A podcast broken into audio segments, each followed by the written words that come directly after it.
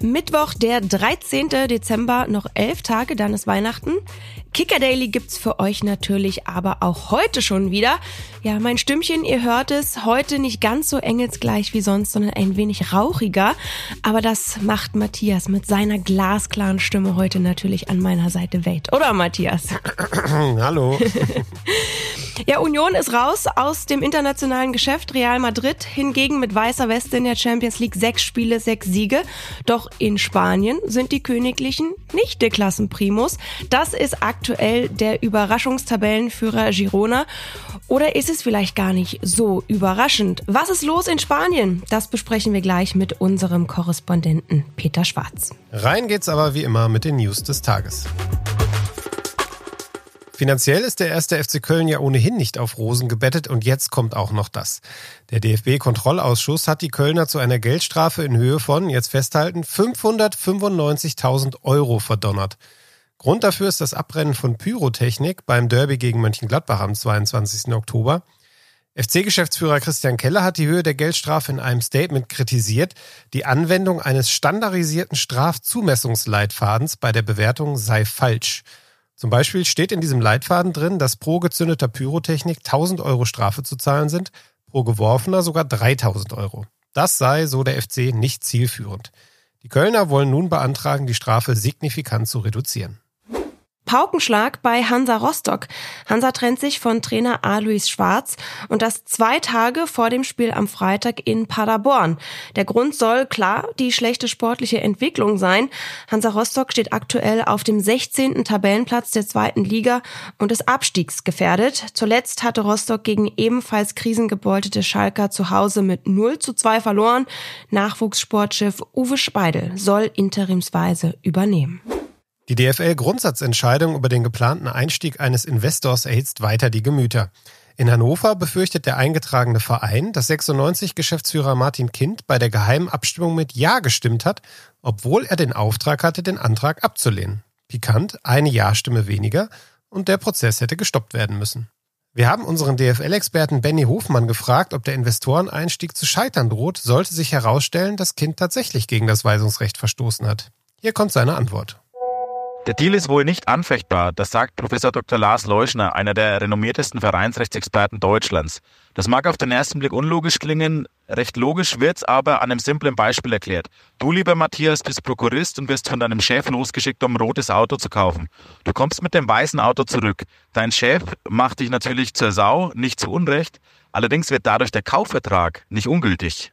Brisant ist ja zusätzlich, dass Kind mit seiner Abstimmung gegen die 50 plus 1 Regel der DFL verstoßen haben könnte, damit aber ausgerechnet der DFL geholfen hätte. Was das für 50 plus 1 bedeuten könnte, ordnet uns nochmal Benny ein. Im Endeffekt wird die 50 plus 1 Regel dadurch Sinn entstellt, zumindest für den Fall, dass Martin Kind wirklich mit Nein gestimmt hat. Das wäre im Übrigen auch ein Verstoß gegen 50 plus 1, der womöglich allerdings am rechtlichen Tatbestand der Abstimmung nichts mehr ändert. Hier sind wir jetzt natürlich auf der moralischen Ebene und da ist es natürlich besonders absurd, dass die DFL-Geschäftsführung ähm, im Zuge des Deals immer betont hat, wie wichtig 50 plus 1 ist. Ja, wild. Das dürfte den deutschen Fußball noch einige Zeit beschäftigen. Wir bleiben natürlich dran. Jetzt aber erstmal zurück zum Geschehen auf dem Rasen, auf dem Platz in unserem Thema des Tages. Real Madrid steht souverän im Achtelfinale der Champions League. Atletico und Barca sind bereits vor ihrem letzten Gruppenspiel heute Abend weiter. Doch daheim in La Liga führt keiner der drei Großen, sondern der FC Girona. Wie kann das sein? Darüber wollen wir jetzt reden mit unserem Spanien-Experten Peter Schwarz. Hallo Peter. Hallo. Sag mal Peter, Real war ja gestern in Berlin zu Gast und hatte leider keine Gastgeschenke dabei. Die Königlichen gewannen mit 3 zu 2 gegen Union und haben jetzt aus sechs Spielen 18 Punkte gesammelt. Führt der Weg zum Champions League-Titel dieses Jahr nur über Real? Ja, das tut es ja meistens eigentlich immer, wobei die äh, Königlichen noch nie die Champions League gewonnen haben, wenn sie alle Spiele in der Gruppenphase gewonnen haben. Das haben sie jetzt zum dritten Mal geschafft. Und eigentlich ist das ein gutes Zeichen für den Rest der äh, Konkurrenz. Ja, gestern Abend am Dienstag gab es ja auch eine herbe Pleite. Der FC Sevilla flog komplett aus dem europäischen Wettbewerb. Er wird also in dieser Saison ausnahmsweise mal nicht Europa League-Sieger. War so ein Flop da absehbar? Nee, eigentlich nicht. Wobei in der Liga sind sie ja schlecht genug und auch sonst gibt es im äh, Verein jede Menge Unruhe institutionell mit äh, Aktienhaltern und so weiter. Dass sie jetzt auch international so versagen, das hätte man wirklich nicht gedacht. Besser läuft's bei Atletico und Barca, die sind bereits vor ihrem letzten Gruppenspiel qualifiziert. Das könnt ihr übrigens heute wie immer im Live-Ticker in der Kicker-App verfolgen. Ähm, wie stark ist denn La Liga im europäischen Vergleich aus deiner Sicht in dieser Saison? Ja, das wird sich zeigen. Äh, grundsätzlich sind sie immer stark, das sieht man ja an Madrid, die oft äh, die Champions League gewinnen oder auch an Sevilla. Man muss es halt sehen. Äh, bei Barca ist bis jetzt noch völlig offen, was passiert. Die können jeden schlagen, die können aber auch gegen jeden verlieren. Bei Atletico, die scheinen sehr stabil zu sein in dieser Saison. Aber das wird sich dann alles erstmal zeigen noch.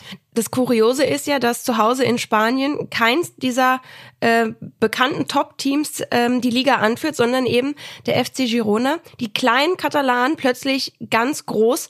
Wie überraschend ist das? Sehr. Die wissen selber nicht, warum sie immer gewinnen, aber sie tun es einfach. Das ist äh, wirklich erstaunlich. Die spielen aber wirklich sehr guten Fußball, so wie Barcelona gerne spielen würde. So spielt jetzt äh, Girona. Der Trainer ist äh, extrem beliebt, erfolgreich und wird schon als Nachfolger von Pep Guardiola gehandelt bei Manchester City. Beide Clubs gehören ja auch der City Football Group.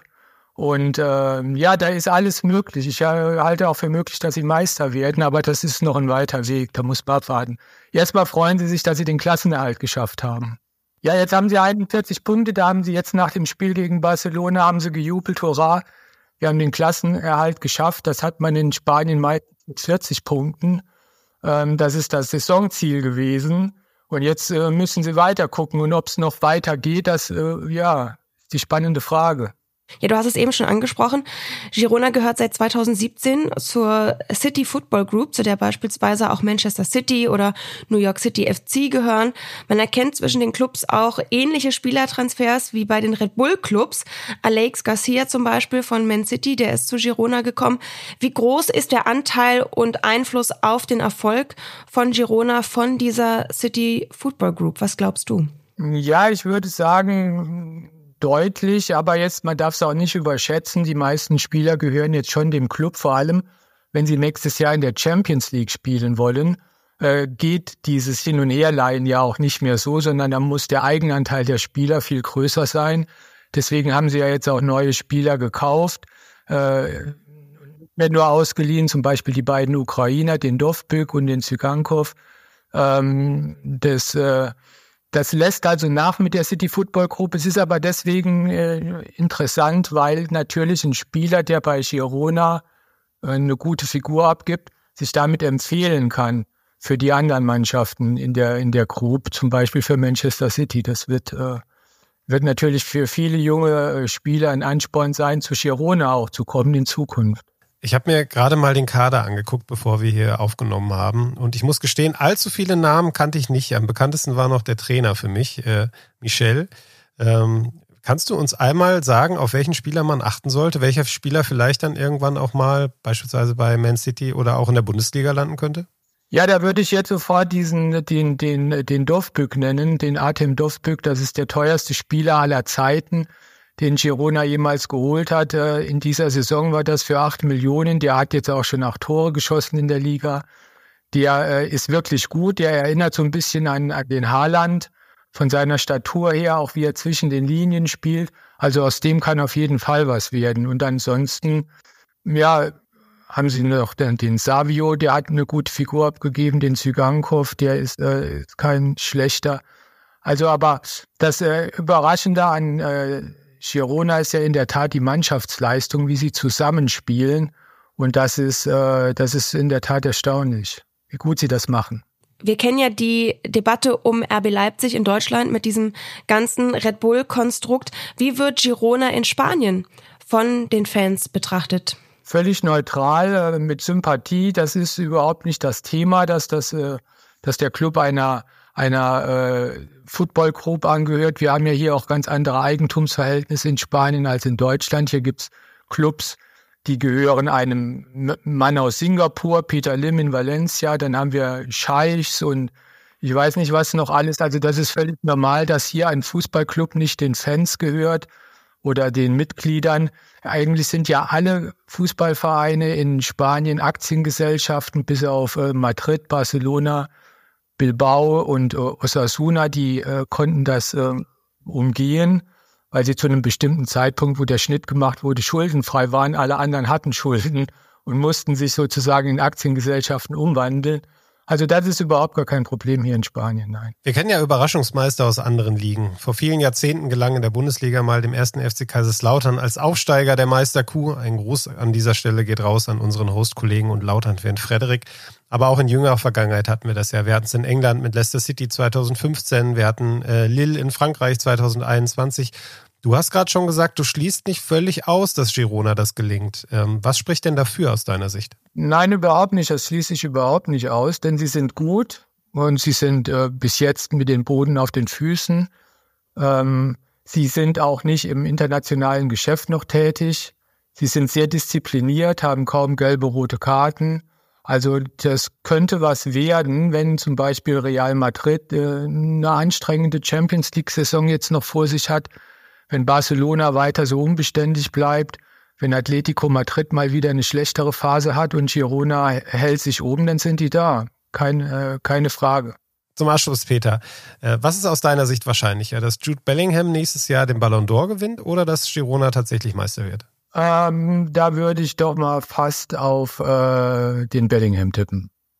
Weil das ist eine wirkliche Granate, der ist hier voll eingeschlagen, er hat Real Madrid im Rücken da ist alles möglich. Also dessen Grenzen sind noch völlig unausgelotet. Wenn er so weitermacht wie jetzt, ist er äh, absolut ein Kandidat für den goldenen Ball.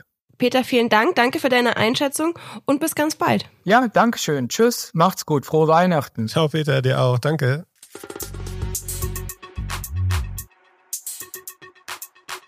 So, lieber Matthias, was würdest du denn mit 700 Millionen Dollar machen? Aber ich glaube, ich würde mir für zwei Millionchen irgendwas Schönes kaufen für mich und meine Familie und den Rest würde ich natürlich in die Rettung der Welt stecken. Das ist sehr löblich von dir, Matthias. Ja, äh, dieses Gehalt übrigens, das bekommt der Baseball-Superstar Shohei Otani für einen 10-Jahres-Vertrag bei den Los Angeles Dodgers.